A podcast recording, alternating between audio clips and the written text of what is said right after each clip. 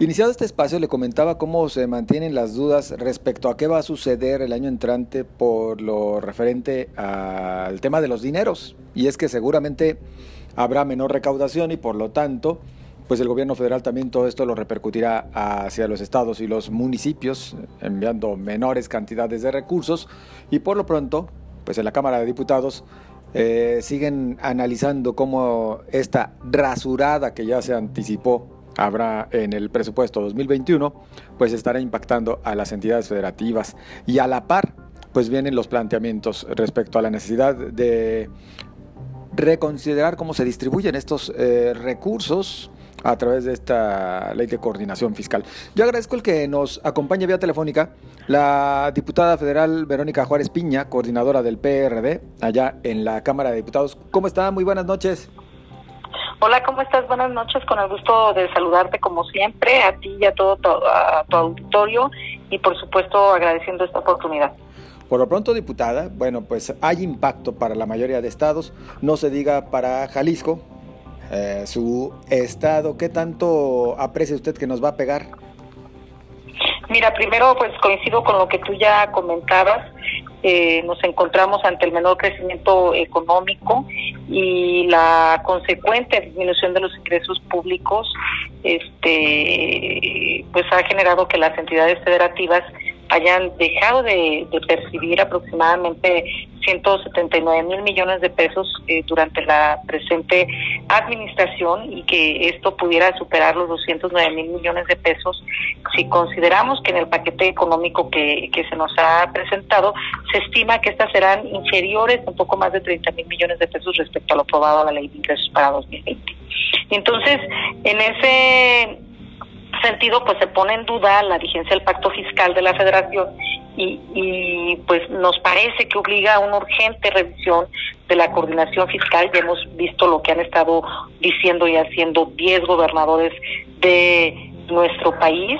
eh, en, donde eh, están demandando para sus estados la entrega de recursos, una entrega de recursos que sea consecuente también de alguna forma a las aportaciones que estos estados hacen. Y que si bien estamos dentro del pacto de un pacto federal, eh, me parece pues que sí debe de existir una revisión para que cada quien eh, reciba finalmente lo, lo que se lo que sea mejor eh, todos quisieran recibir todos los dineros verdad eh, ahora hay una fórmula, pero lo que es cierto que ahora los estados son castigados si ponen, tomamos en cuenta el presupuesto eh, del año anterior, ¿no? Entonces,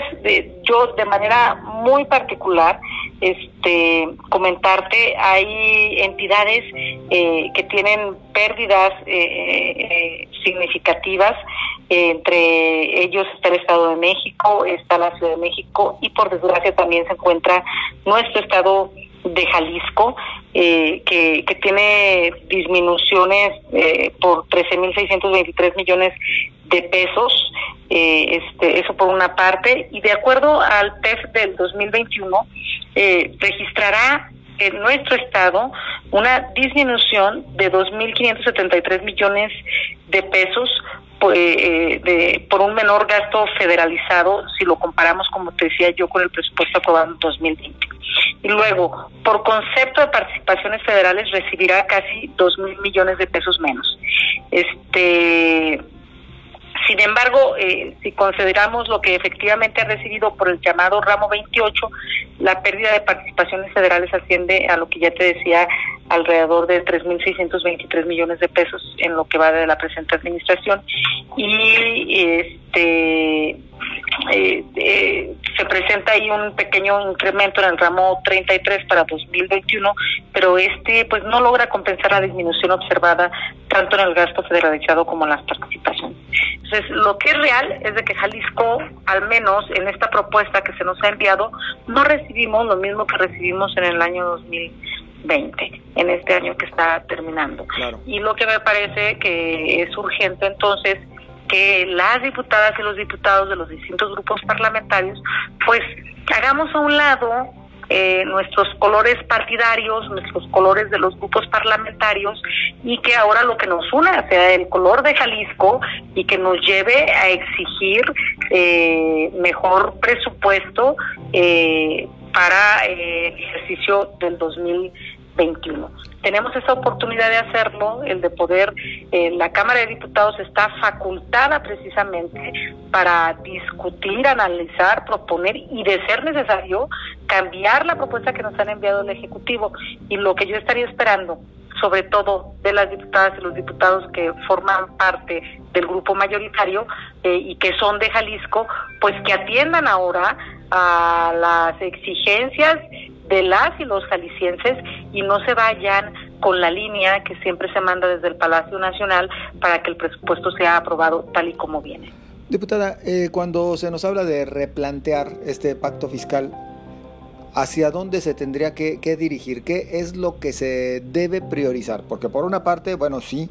se ha dicho, es necesario que aquellas entidades que recaudan más pues tengan un beneficio porque están haciendo su chamba, vaya, pero también por la otra parte hay quienes dicen, oigan, es que hay algunos estados donde hay baja recaudación porque también son los que viven una mayor desigualdad, donde existe mayor pobreza y por lo tanto pues se les tiene que apoyar. ¿Cómo compensar ambos extremos? Yo digo que, que en esta segunda parte cuando hablas de, de cómo compensar a los estados que recaudan menos y aquellos que recaudan más. Bueno, yo creo que todo esto debe de existir una nueva, eh, una reflexión y un análisis en verdad para que atendamos estas dos premisas. ¿Cómo ser solidarios con aquellas entidades federativas que no recaudan por distintas circunstancias, por el grado extremo de, pobreza que puede existir, porque el desarrollo es más lento, como esto viene ocurriendo generalmente en los estados del sureste y como en el norte hay otro tipo de desarrollo. Creo que debemos de combinar estas dos premisas, pero no por eso castigar eh, más a aquellos que sí de una u otra forma alcanzan a, alcanzan a poder eh, a, poder dar a, a, la federación más recursos que los otros estados. Pero lo que no es justo es precisamente que aquellos que aportan más pues se les castigue se les castigue más. Entonces es necesario que revisemos la fórmula por la que se distribuyen los recursos y a partir de ello pues encontremos esa fórmula que permita este equilibrio entre estas dos dos visiones entre estas entre estas dos premisas que tenemos. Eh, porque déjame decirte a veces eh, eh, ahora estamos en esa discusión donde decimos bueno hay que ver cuál es nuestra realidad. Por eso se está diciendo que vayamos a una convención nacional en donde puedan participar todos los estados, en donde veamos también qué, cuál es eh, esta nueva fórmula que te digo, pero no solamente para que reciban recursos las entidades federativas, sino también para que reciban recursos los distintos municipios que han sido castigados tremendamente por este gobierno en donde no se les destinan los, los recursos suficientes. Yo te pongo un ejemplo, en este presupuesto ha desaparecido todo lo que tiene que ver con el Fortasec. Es aquello que tiene que ver con, con la seguridad. Y entonces, este, eh, ¿por qué se toma esa definición de manera arbitraria desde el centro? cuando finalmente los municipios y las entidades tienen esa responsabilidad de seguridad pública. Ahora se dice que el único respaldo que, que se tiene pues es lo de la Guardia Nacional, que en verdad pues no podemos suplir a las policías estatales ni a las policías municipales, sino al contrario, hay que fortalecerlas. Entonces digo, este es necesario que discutamos cómo se van a repartir los recursos para que cumplan con todas sus funciones y atribuciones a partir de este mosaico que tenemos en el país, a partir de las distintas necesidades que se encuentran, este, pero no con eh, el autoritarismo, digo yo, que se presenta en este presupuesto, en donde sin más discusión, sin preguntar a los estados, sin llamar a los municipios, determinan qué dineros otorgar y cuáles no. Por ejemplo, el país está en el peor momento de su crecimiento. Necesitamos inversión.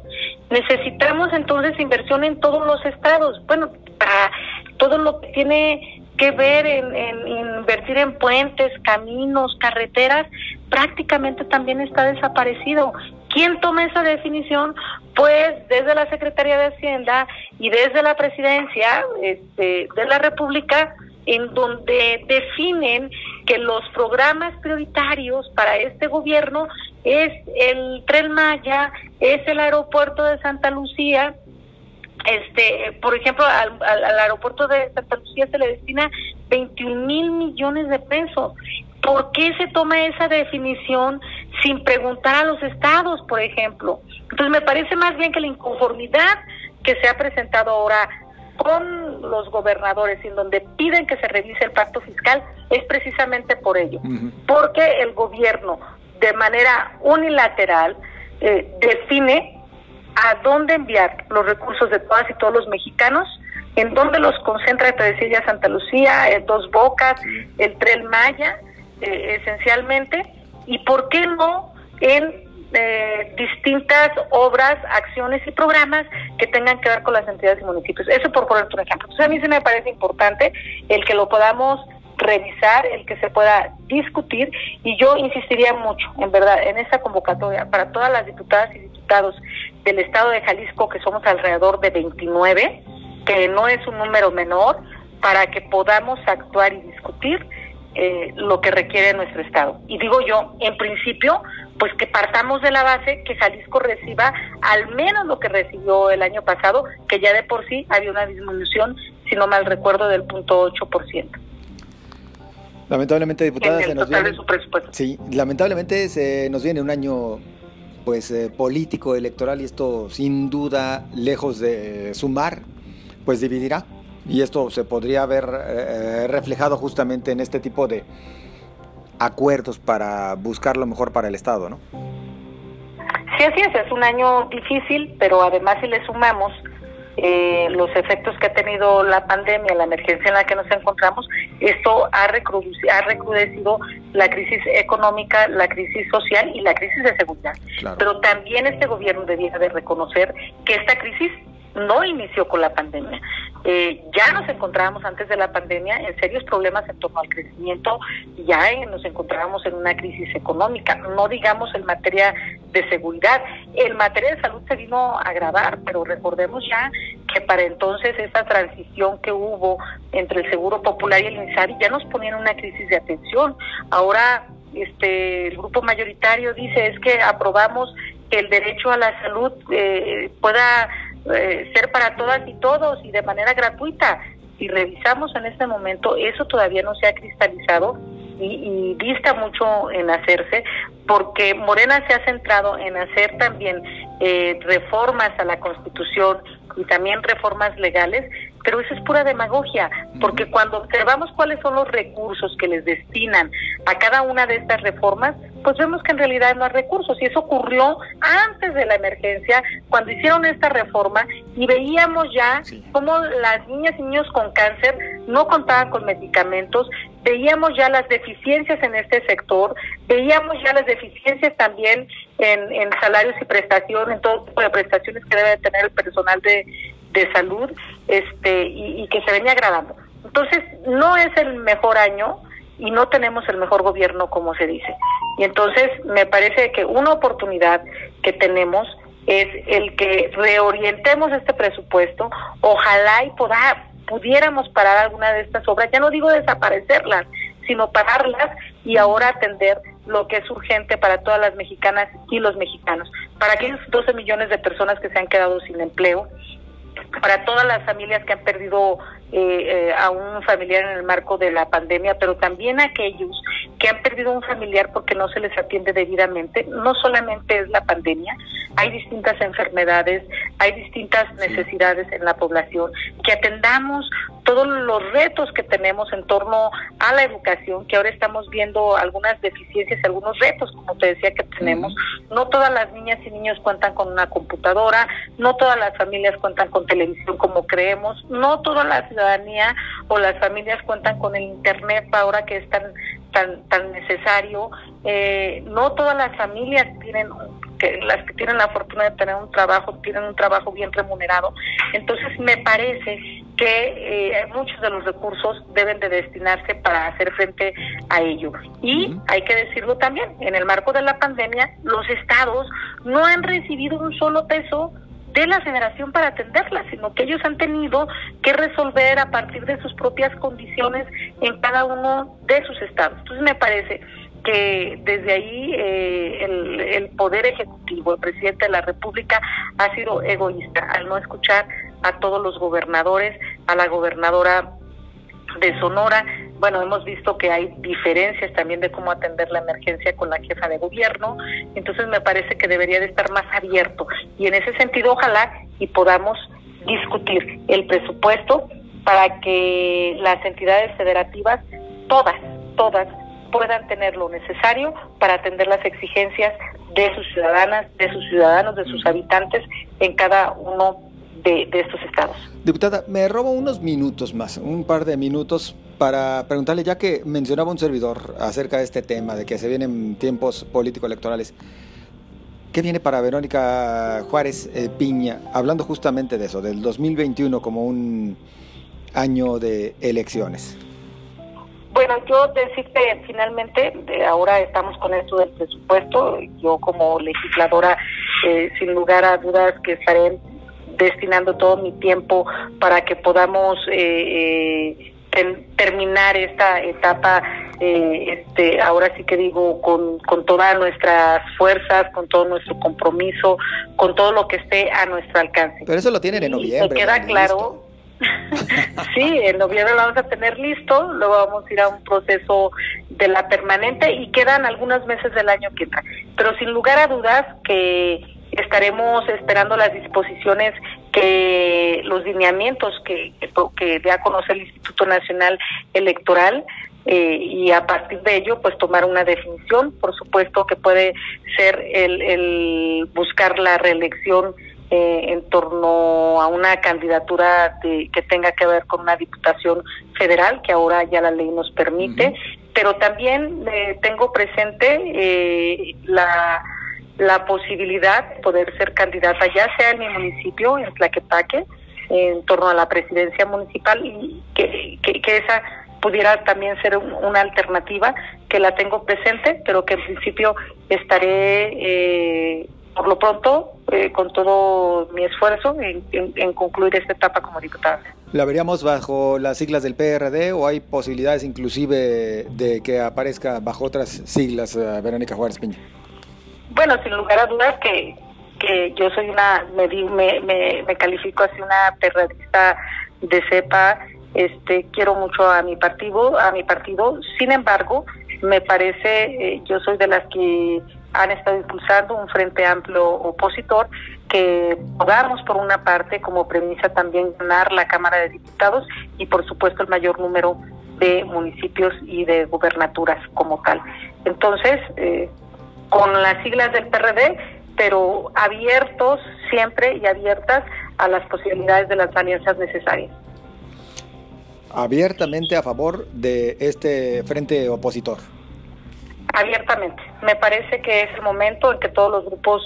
en todos los partidos políticos, las agrupaciones políticas nacionales, las organizaciones de la sociedad civil, podamos encaminar todos nuestros esfuerzos en conformar un, este frente amplio opositor que nos permita combatir el autoritarismo, el, el presidencialismo y, y combatir todos estos atentados que se han presentado en contra de los derechos humanos, en contra de libertades, en contra de la libertad de expresión. Estamos en contra de que se señale a todos aquellos que nos decimos opositores y que no estamos de acuerdo con el actual gobierno, que se descalifique, se estigmatice. Me parece que el país, nuestro país no merece eso y por consecuencia eh, debemos de sumar todos nuestros esfuerzos para además de combatirlo, pues poder dar una opción distinta a todas las ciudadanas y ciudadanos de reconciliación, de acuerdo, de compromiso, pero sobre todo de mucho trabajo.